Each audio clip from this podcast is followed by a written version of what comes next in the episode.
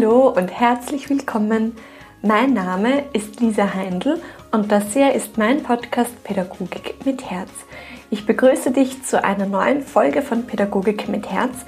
Dieses Mal ein Gespräch mit einer ganz tollen Pädagogin, mit einer Sonderkindergartenpädagogin, die auch Picklerpädagogin ist und ich darf dir heute Gabi Legerer vorstellen.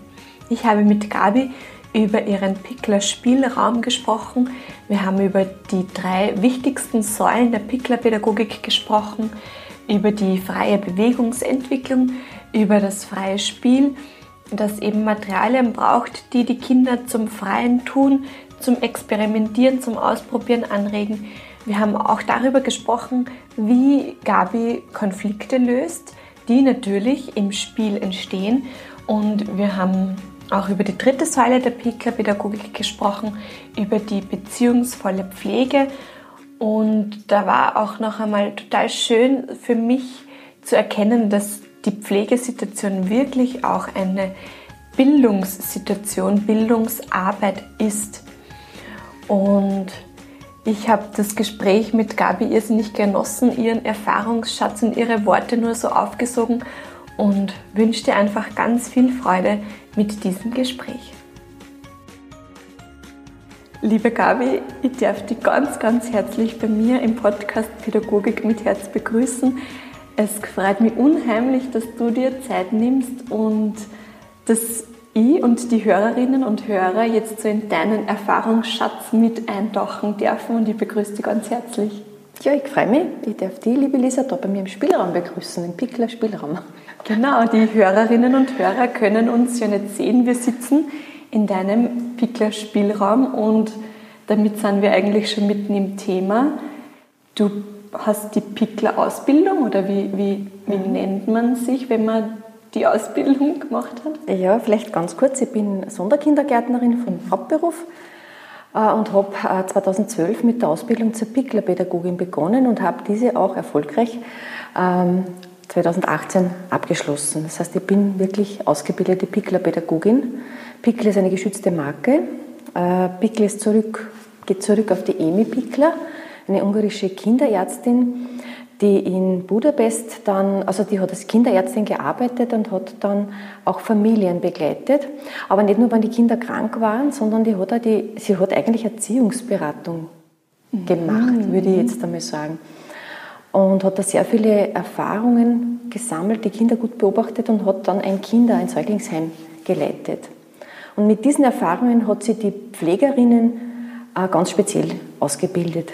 Das Kinderheim in Budapest gibt es nach wie vor. Das, also jetzt ist es eine Krippe, wird als Krippe geführt, weil es ja keine Heimkinder mehr gibt. Äh, das nennt sich Lozi und äh, ja, wie gesagt, bei der Ausbildung muss man auch dort, um fertig ausgebildet zu sein, mindestens fünf Wochen äh, Seminare besuchen. Also das immer, ist sehr spannend. Mhm, immer zu einem Themenbereich. Mhm. Ähm, ja, die Grundthemen der BIC-Arbeit sind die freie Bewegungsentwicklung, das freie Spiel und die beziehungsvolle Pflege. Also ganz, ganz wichtige Bereiche. Also drei wirklich ganz, ganz kräftige, wichtige Bereiche. Ähm, ich würde gleich gerne in die Bewegungsentwicklung einsteigen, wenn das für die so passt. Ja. Ähm, die freie Bewegungsentwicklung. Bei mir kommt da im Kopf sofort der Gedanke, das beginnt ja eigentlich schon bei den Babys, wenn sie sich lernen umzudrehen. Mhm, genau, es beginnt wirklich definitiv bei den ganz, ganz jungen Kindern. Ähm, die Bickler geht von einer Anfangsposition in Rückenlage aus. Also Bauchlage ist nicht Thema, wurde auch erforscht, weil ja dann eine Zeit lang die Bauchlage so äh, gefördert oder besprochen wurde. Die Grundlage ist in die Rückenlage und von der aus entwickelt sich die Bewegung des Kindes.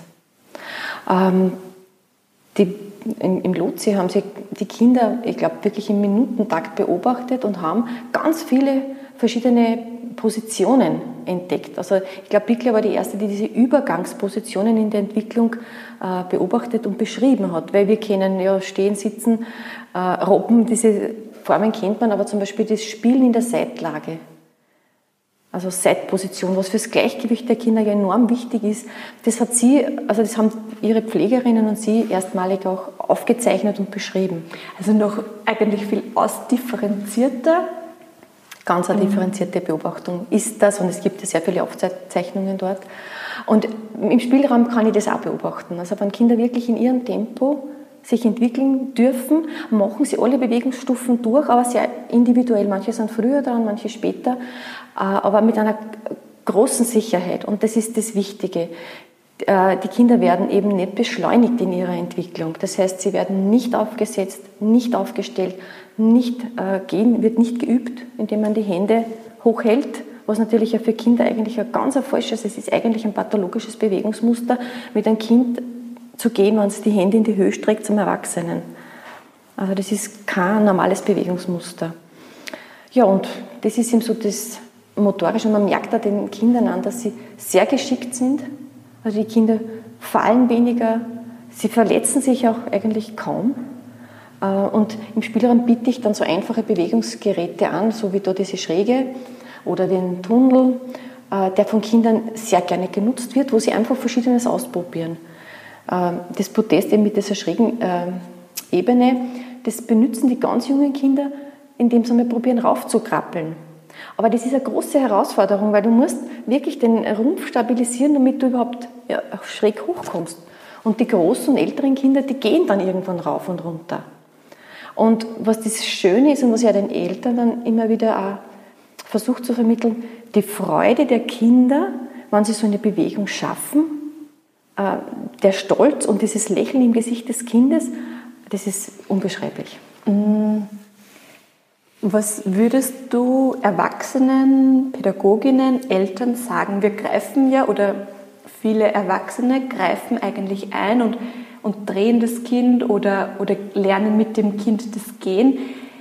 Ähm, eigentlich aus einer Liebe und Fürsorge heraus, denke ich jetzt einmal. Also man, man glaubt oder man weiß ja gar nicht, dass man eigentlich da die Entwicklung hemmt. Was würdest du jemandem raten, wie, wie kann man sie da zurücknehmen? Also ich denke, man sollte Kinder mal genau beobachten und schauen. Man sieht dem Kind an, wo es Hilfe braucht und wo es keine Hilfe braucht. Ja? Also bei mir ist es ja so im Spielraum, die Mütter sitzen ja am Rand und sind Beobachter.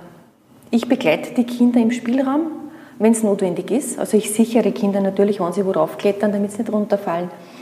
Äh, und wenn jetzt zum Beispiel die Kinder in dem Alter sind, dass sie aufstehen, dann natürlich muss ich ein Kind schützen, dass es nicht umfällt. Aber wenn ich das Gewicht des Kindes nicht übernehme, indem ich es stütze, dann lernt das Kind Selbstverantwortung zu übernehmen. Ja? Und auch das Gleichgewicht besser zu trainieren. Also hinzuschauen, wo braucht mein Kind Hilfe und wo braucht es die nicht. Äh, es gibt ja diese Phase, wo sie Babys vom Rücken auf den Bauch drehen, aber nicht mehr zurückkommen. Da muss ich natürlich dann helfen. Ja? Da muss ich dann sagen, ja, ich sehe jetzt, du bist jetzt, du liegst jetzt auf dem Bauch und ich merke, es ist schon unangenehm. Ich drehe dich wieder zurück und dann dreht man das Kind wieder auf den Rücken zurück. Ja? Das Kind, die, manchmal brauchen sie schon Hilfe, aber sie brauchen es nicht beim, beim Gehen lernen und nicht beim Sitzen lernen, wenn sie viele Möglichkeiten haben am Fußboden auch. Also Kinder brauchen eine feste Unterlage. Das ist einmal wichtig. Ja, in einem der Bett. Boden. Genau, der mhm. Boden. Das ist einfach das Ideale, mhm. um Bewegung zu lernen. Also es geht eigentlich um bewusstes Beobachten und sie dann schon auch immer wieder mal zurücknehmen, aber wirklich mit seiner Präsenz in der Beobachtung zu bleiben Genau, genau. Und ich glaube, es ist ja wichtig, äh, nicht jedes äh, Jammern des Kindes sofort ähm, als, als Hilferuf zu interpretieren. Ja? Manchmal jammern, also man merkt, Kinder plagen sich und, und, und sind ein bisschen unruhig, aber wenn man dann einmal so kurz abwartet, braucht es mich jetzt wirklich oder schafft es alleine? Also ich glaube, dieser Moment ist auch ganz wichtig, sich, sich, ähm, sich Zeit lassen mhm. bevor man eingreift. Du hast das vorher schon so schön beschrieben und dann der Stolz und die Freude eben, wenn man das selber geschafft hat. Mhm. Also ich habe da schon Blicke ja. erlebt. Und das Schöne da im Spielraum ist ja dann auch, weil man sieht ja nicht nur das, die Freude und dieses Lächeln und Strahlen im Gesicht des Kindes, sondern wenn ich dann die Mama anschaue, dann hat sie das Gleiche. Das ist auch so Stolz und Freude, mein Kind hat das geschafft. Und nämlich auch von den anderen Müttern, das ist auch so schön. Es ist so, äh, jeder freut sich mit. Ja, schön. Und das Kind braucht kein Lob, es braucht keine Bestärkung, das geht aus eigenem Antrieb. Wir brauchen Kinder nicht motivieren durch Lob. Also auch da wieder dieses bewusste Zurücknehmen mhm. und wirklich sein lassen. Genau. Und ich möchte aber nur dazu, es gibt natürlich, wenn ein Kind etwas schafft und dann zur Mama schaut und die Mama dann auch, was sie aus einem Impuls heraus sich mitfreut, das ist ganz wichtig. Ja? Das ist schon ganz wichtig. Aber es braucht keinen Ansporn. Mhm. Und natürlich, wenn, sie, wenn ein Kind was ganz Besonderes schafft, sagt man, was toll, das hast du jetzt geschafft. Ja? Diese, diese Freude ist ganz wichtig. Aber nicht, komm, probier's und mach und tu, das ist nicht notwendig. Mhm. Ähm, und du bist ja als Sonderkindergartenpädagogin tätig und arbeitest mit, hauptsächlich mit drei- bis sechsjährigen. Genau. Was würdest du sagen, wie beeinflusst die, die Pickler-Pädagogik in der Arbeit mit den drei- bis sechsjährigen? Also meine, meine Arbeit speziell hat sich dahingehend verändert, dass ich den Blick auf die Kinder, der hat sich eindeutig verändert. Ja? Äh, ich merke, dass ich viel mehr darauf schaue, warum ein Kind ein bestimmtes Verhalten zeigt ja? Und äh, versucht dann die Rahmenbedingungen oder die Voraussetzungen dahingehend zu ändern, dass man schaut einmal, was braucht das Kind, damit es mit mir kooperieren kann. Damit es dieses Verhalten nicht mehr zeigen muss. Das ist so eigentlich der Ansatz mhm. bei mir in der Arbeit. Und ich probiere natürlich auch ähm, so wie ich es bei den Eltern mache, auch die Pädagoginnen, ihnen zu erklären, was ich glaube, warum ein Kind sich so und so verhält. Und auch, was wir machen können miteinander, damit sie das verändern kann. Und versuche natürlich da die Begleitung der Pädagoginnen. Mhm. Mhm. Du hast auch nur die freie Spielentwicklung Das genannt. freie Spiel, genau. Das freie Spiel. Ja, ja. Magst du uns da mitnehmen in diesen ja, beim, beim, beim freien Spiel geht es eigentlich darum, dass man äh, Spielmaterial Spielmaterial und Materialien anbietet, die viele Möglichkeiten des Ausprobierens und des Tuns bieten. Ja, also nichts Vorgegebenes. Äh, ich kann Bausteine an Turm bauen, ich kann sie in Reihe legen, ich kann sie eventuell auch werfen, was natürlich vielleicht nicht so mhm. zielführend ist, wobei natürlich Kinder Phasen haben, wo sie werfen, da muss ich jetzt schauen, welches Material passt. Ähm, ich, ich biete im Spielraum einfach Materialien an, wo die Kinder selber Ideen entwickeln können das ist für mich auch ganz wichtig, weil ich immer mehr Kinder erlebe, die keinen Plan mehr haben, wie, wie, was sie machen mit Materialien. Es gibt leider immer wieder Kinder, die, die fangen sie nichts mehr an. Die brauchen eigentlich andere, die sie anregen, damit sie in ein Spiel kommen. Und glaubst du, kommt es daher, dass ähm, Kinder in unserer heutigen Zeit einfach so viel vorgefertigtes Material vorfinden? Mhm. Ich glaube schon, dass das auch einen Einfluss hat, ja natürlich. Ja. Ich glaube aber auch, dass die Kinder oft nicht mehr, mehr die Zeit und die Ruhe haben, wirklich ausprobieren zu können und ja, ein Übermaß an Material und vor allem das ist, was eine bestimmte Funktion erfüllt, ist auch nicht gut. Und auch dieser, äh, dieser positive, ich sage jetzt positive äh, Gedanke vieler Erwachsene, Erwachsener, dass sie äh, dem Kind zeigen wollen, du schau, das kannst du so machen. Ja? Das engt schon ein und das gibt schon vor. Mhm. Und das Thema ist, wenn, ich, wenn ein Kinderspiel so spielen soll, wie es, wie es erwartet wird und das nicht zusammenbringt, dann erlebt das Kind eigentlich ähm, Frustration. Also es entspricht nicht. Die Kinder wollen ja können. Wenn sie ein Kind ein Material wählt und nach freien Ideen ausprobiert und es merkt zum Beispiel, so funktioniert das nicht, dann kann es das umwandeln und kann trotzdem zu einem positiven Abschluss kommen vom Spiel. Weil das ist so wichtig, ja. Genau. Ja. Und diese Selbstwirksamkeit, das macht ja was mit dem Selbstbewusstsein. Ja? Wenn ich das erreiche, was ich mir vorstelle und nicht eigentlich einen Misserfolg erlebe, weil ich es nicht so zusammenbringe, wie es eigentlich sein sollte. Also auch wieder, da geht es auch um Zurücknehmen und einmal ausprobieren lassen, dem Kind die Zeit und den Raum geben, genau. mit dem Material zu arbeiten. Genau, auszuprobieren, einmal schauen, was, was würde das Kind mit dem machen. Mhm. Und es kommen ganz tolle Ideen heraus. Ähm, und jede Pädagogin weiß, dass natürlich im freien Spiel, sobald mehrere Kinder zusammenkommen, Konflikte entstehen. Wie gehst du aus der Pickler-Pädagogik heraus mit Konflikten um? Mhm. Also Konflikte, äh, Begegnungen unter Kindern, die halt ein bisschen spannungsgeladen sind, hat man natürlich auch im Spielraum mit sehr jungen Kindern. Und das Wichtige dabei ist für mich, also wenn ich das erkenne, dass Kinder jetzt zum Beispiel ein Spielmaterial haben wollen. Und ich habe natürlich viele Sachen für, dass, jede, also dass alle Kinder alles haben können, aber manche Sachen sind einfach begehrter. Dann gehe ich einmal zu den Kindern hin und schaue mal, brauchen sie Begleitung? Ja? Und wenn jetzt ein Kind einem anderen Kind was wegnimmt, dann schaue ich einmal zu dem Kind, das das genommen hat und sage, du schau mal, das Mädchen hat das gehabt und ich glaube, die braucht das noch. Kannst du das zurückgeben? Und das Wichtige ist einfach einmal den Blick auf das Gegenüber zu richten. Ja? Die Kinder sind so beim Ich, die sehen ja den anderen gar nicht. Ja? Und dieses Wahrnehmen, manchmal funktioniert das auch bei sehr jungen Kindern, dass sie das Spielmaterial zurückgeben. Und manchmal funktioniert das nicht. Und dann muss ich schauen, wer hat das größere Bedürfnis, dieses Material jetzt zu haben. Und es kann durchaus auch das Kind sein, das weggenommen hat. Dann schaue ich und begleite das andere Kind. Wir suchen einfach anderes Material. Und manchmal, interessanterweise, manchmal drehen sich die Kinder auch um und gehen weg, weil es eh gar nicht so wichtig war, das Spielmaterial. Nur wir greifen oft zu schnell ein und das Schlimmste für mich ist, wenn man sagt, du, das musst zurückgeben und nimmt dem Kind das aus der Hand und gibt es dem Kind, das es gehabt hat, zurück. Das heißt, ich wiederhole eigentlich dieses Fehlverhalten. Ich nehme dem Kind das aus der Hand. Ja? Was soll das Kind da lernen? Ja? Und ich beobachte wirklich, und es ist so schön zu sehen, je älter die Kinder werden und je mehr Situationen wir in dieser Art gelöst haben, umso mehr achten die Kinder auf das andere Kind, wann sie was haben wollen. Und ich habe Situationen von knapp Zweijährigen, die hingehen zu einem Kind, ein Material haben wollen, dem Kind in die Augen schauen und so richtig abwarten, kriege ich das oder kriege ich es nicht. Manchmal schalte ich mich dazu und begleite es sprachlich, aber oft geben die dann das her. Und das, das, ist, das ist, da geht dann das Herz auf. Ja, wirklich. Ja, und das habe ich ganz oft schon beobachtet. Und das ist ja so mein Ansatz im Kindergarten, wo ich oft, wenn Konflikte sind, wo man denkt, der erste Schritt ist einmal, schaut eines der Kinder zu mir her. Schaut eines der Kinder zum Erwachsenen. Weil das ist einmal so ein Zeichen, das Kind kann sich alleine jetzt noch nicht so helfen. Und dann genügt es einmal, dass ich mir in die Nähe gehe. Und dann kann ich die Situation beschreiben.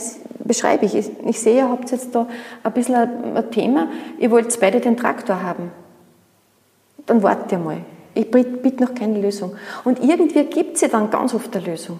Manchmal nicht, manchmal muss man auch sagen, du ja, der hat den jetzt gehabt, wir suchen uns was anderes. Ja? Aber Kinder sind sehr jung schon, sehr, durchaus kompetent, Konflikte auf eine sehr soziale Art zu lösen. Aber sie brauchen am Anfang die Begleitung des Erwachsenen. Unglaublich, vor allem ähm, du beschreibst es ja gerade von im Spielraum hast du wirklich sehr junge Kinder. Also vom, von sieben Monaten bis zwei Jahre.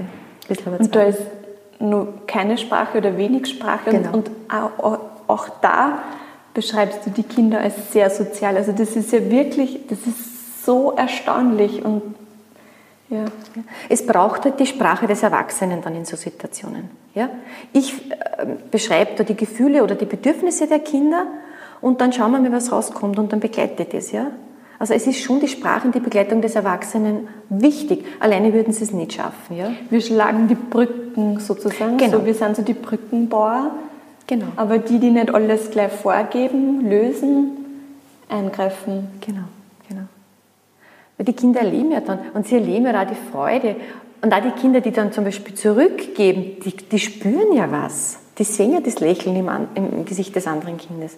Also das kommt ja was, es ist ja nicht nichts, ja. Und das ist, also, und auch für die Eltern, ich finde das dann auch für die Eltern oft so faszinierend zu beobachten. Die haben ja so Aha-Erlebnisse. Es ist nicht notwendig, dass ich da gleich einschreite. Ja? Und die dritte Säule war? Die Pflege. Die Pflege, die beziehungsvolle Pflege.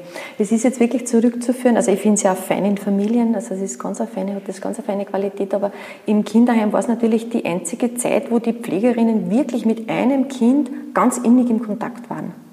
Und die haben das wirklich ganz, ganz bewusst ähm, ja, gemacht beim Wickeln, beim Baden, haben sie wirklich für das Kind Zeit genommen und haben einfach geschaut, wo sind die Interessen des Kindes, wo schaut das Kind hin. Da war sehr viel Sprache dabei, sehr viel Aufforderung mitzutun. Also die Kinder sind beim Wickeln nicht mit irgendeinem Spielmaterial beschäftigt und abgelenkt. Da wird wirklich vom jüngsten Baby Filme gesehen von wirklich fast Neugeborenen, die schon angehalten werden, mehr oder weniger mitzuarbeiten. Und das kann man mit den eigenen Kindern machen. Und ich denke mir, wie schnell wird oft eine wirkliche Situation gemacht, wenn man schon Stress hat, weil das Kind vielleicht schreit. Ja? Aber wenn man wirklich im Dialog ist mit dem Kind und, und schaut, dass man es einlädt, mitzutun, äh, den Fuß zu heben, äh, das, ja, das Bein auszustrecken oder, oder die Hose runterzuziehen, äh, das macht ja was. Das Kind erlebt sich, ich bin selbst wirksam, ich kann mitarbeiten und es kommt ja, wenn so ein Miteinander entsteht, hat ja der, Freude, der Erwachsene Freude an dem Tun. Das ist ja ein Wechselspiel zwischen Kind und Erwachsenen. Das können wir uns auf alle Fälle auch im Kindergarten mitgeben, wo wir einfach sehr junge Kinder mhm. ähm, betreuen und wenn man dir so zuhört, dann merkt man wieder, was das eigentlich für Qualität hat und was das eigentlich für Bildungsarbeit ist, ist diese Pflegesituation. Mhm, mhm. Also das ist für mich zum Beispiel in Kleinkindgruppen, äh, ist zum Beispiel auch das Jausen miteinander, das ist alles Bildungsarbeit. Ja? Und wichtig ist ja auch die Sprache, und zwar die beziehungsvolle Sprache. Die Sprache im Dialog, dass ich wirklich in Beziehung trete mit dem Kind, nicht so oberflächlich was sagen.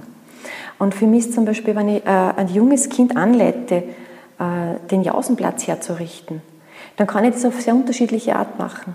Ich kann sagen, hol dir einen Teller und ein Glas, oder ich kann sagen, was brauchst du, damit du essen kannst? Und wenn ich sage, was brauchst du, damit du essen kannst, und das Kind das natürlich schon kennt, die Situation, dann kann man es begleiten, dass selber draufkommt, ich brauche einen Teller. Ja? Und ich brauche ein Glas und das hole ich mir. Und dann kann ich jausen. Also da steht ja schon wieder so viel Handlungsplanung mhm. drinnen. Ja? Was ich so wichtig finde. Also nicht immer alles vorgeben. Aber das braucht Zeit. Und das ist natürlich oft im Kindergarten auch ein Thema. Gell? Mhm, das stimmt. Diese fehlende Zeit. Aber wenn ich es als Bildungsarbeit wirklich als, als Schwerpunkt nehme, dann, nehme ich, dann kann ich mir die Zeit nehmen, weil dann ist es einfach wirklich Bildungsarbeit.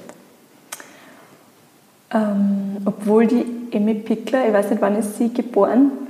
Die ist 1902 geboren und 84 Also ist das Ganze ja so aktuell wie noch nie, habe ich den Eindruck. Mhm.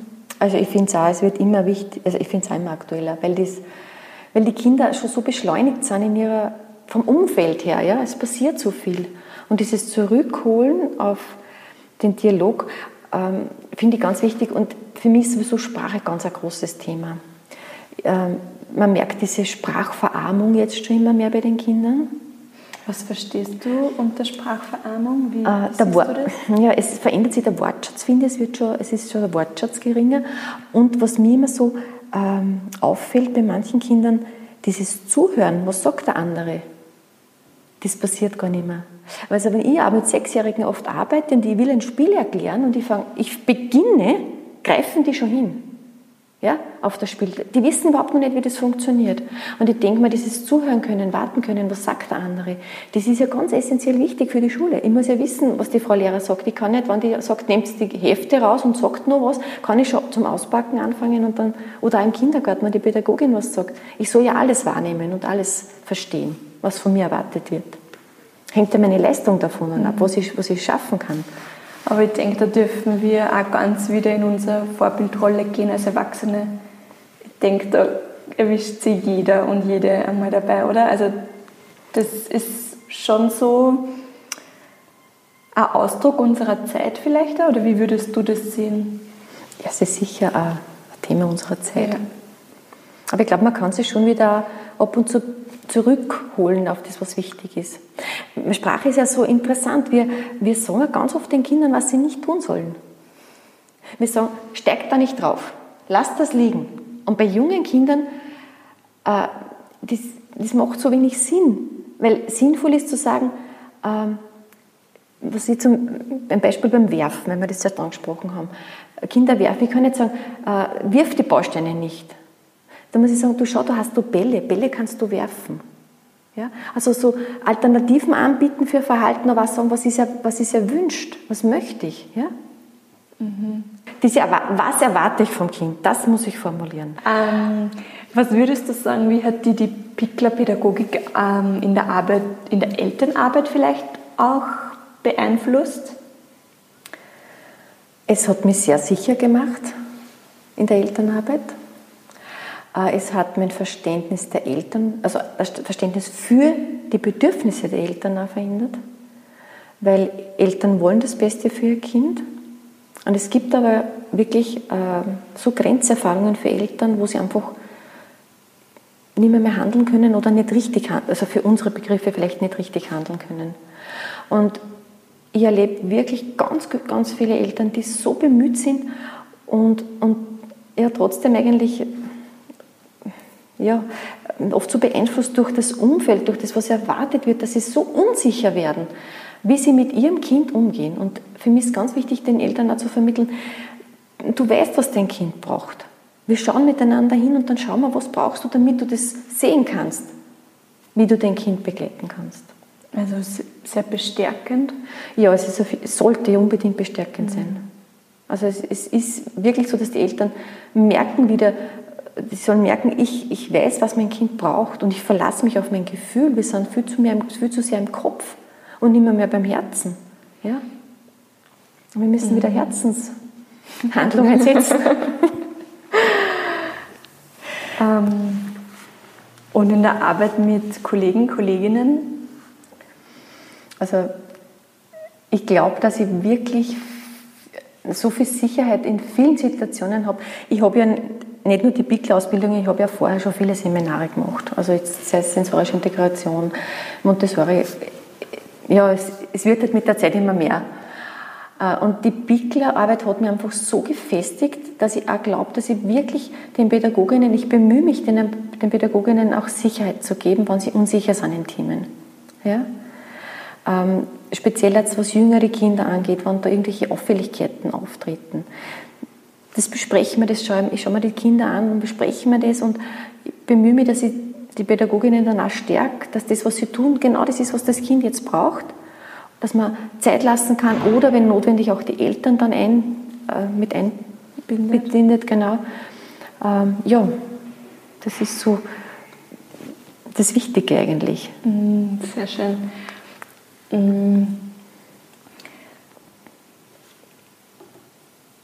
Eine letzte Frage zum Schluss, die jeder Podcast-Gast kriegt.